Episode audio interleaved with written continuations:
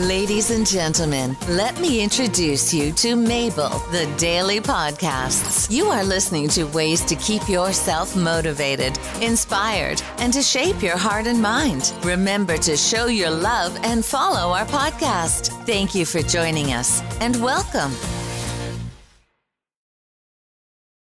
Hi everyone, the daylight saving time started. Living in the Caribbean, I don't know why is this happening? It doesn't make so much sense to me. And I wanted to know more. This is by webexhibits.org. Regional and original idea. The main purpose of daylight saving time, called summertime in many places in the world, is to make better use of daylight. Countries have different change dates. If you live near the equator, day and night are nearly the same length. 12 hours. But elsewhere on Earth, there is much more daylight in the summer than in the winter. The closer you live to the North or South Pole, the longer the period of daylight in the summer. Thus, daylight saving time, summertime, is usually not helpful in the tropics.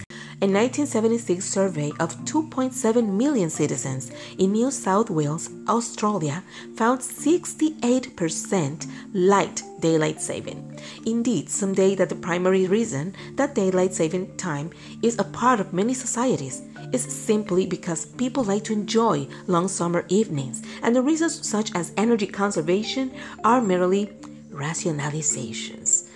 Uh, I still don't see why. Well, we have to respect each other, right? According to some sources, DST saves energy. Studies done by the US Department of Transportation in 1975 showed that daylight saving time trims the entire country's electricity usage by a small but significant amount.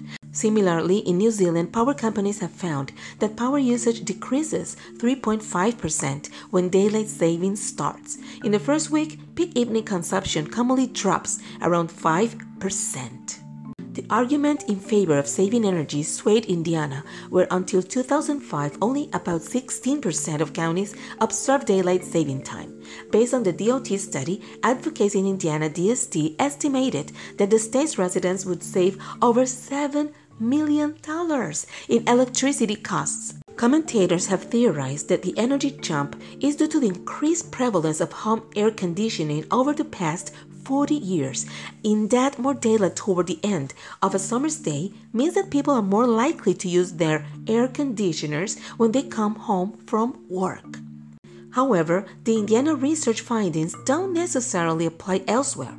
However, recent research indicates that pedestrian fatalities from cars soar at 6 p.m. during the weeks after clocks are set back in the fall. Walkers are three times as likely to be hit and killed by cars right after the switch than in the month before DST ends.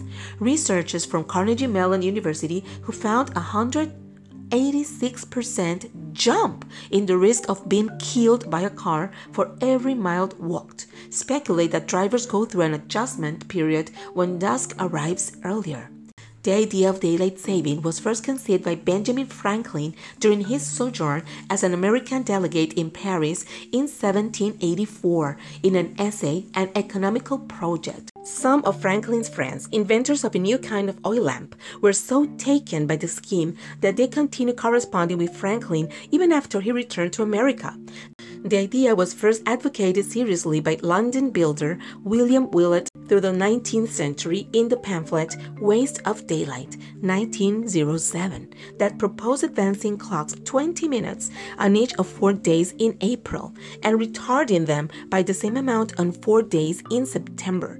Many people intensely dislike daylight savings time. Frequent complaints are the inconvenience of changing many clocks and adjusting to a new sleep schedule. For most people, this is a mere nuisance, but some people with sleep disorders find this transition very difficult. Indeed, there is evidence that the severity of auto accidents increases and work productivity decreases as people adjust to the time change. Many parents express concern that daylight savings time results in early morning dangers as children are less visible as they cross roads and wait for school buses in the darkness. Oh, that happens to my child too.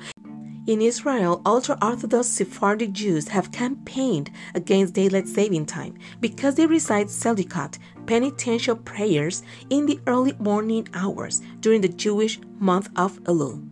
A writer in 1947 noted, I don't really care how time is reckoned so long as there is some agreement about it, but I object to being told that I am saving daylight when my reason tells me that I am doing nothing of the kind. Sometimes people recommend a compromise, wherein clocks would be set one half hour forward year round. While this may initially sound appealing, it is not a good solution. In the winter months, when daylight saving is not occurring, our clock is divided such that noon should be the middle of the day. For millennia, people have measured time based on the position of the sun. It was noon when the sun was highest in the sky. Standard time begins in Britain. Standard Time in time zones was instituted in the US and Canada by the railroads on November 18, 1883. Prior to that, time of day was a local matter, and most cities and towns used the form of local solar time, maintained by a well known clock. The new standard time system was not immediately embraced by all, however. Daily saving time has been used in the US and in many European countries since World War I. At the time, in an effort to conserve fuel needed to produce electric power, Germany and Austria took time by the forelock and began saving daylight at 11 p.m. on April 30, 1916, by advancing the hands of the clock one hour until the following October. The plan was not formally adopted in the US until 1918.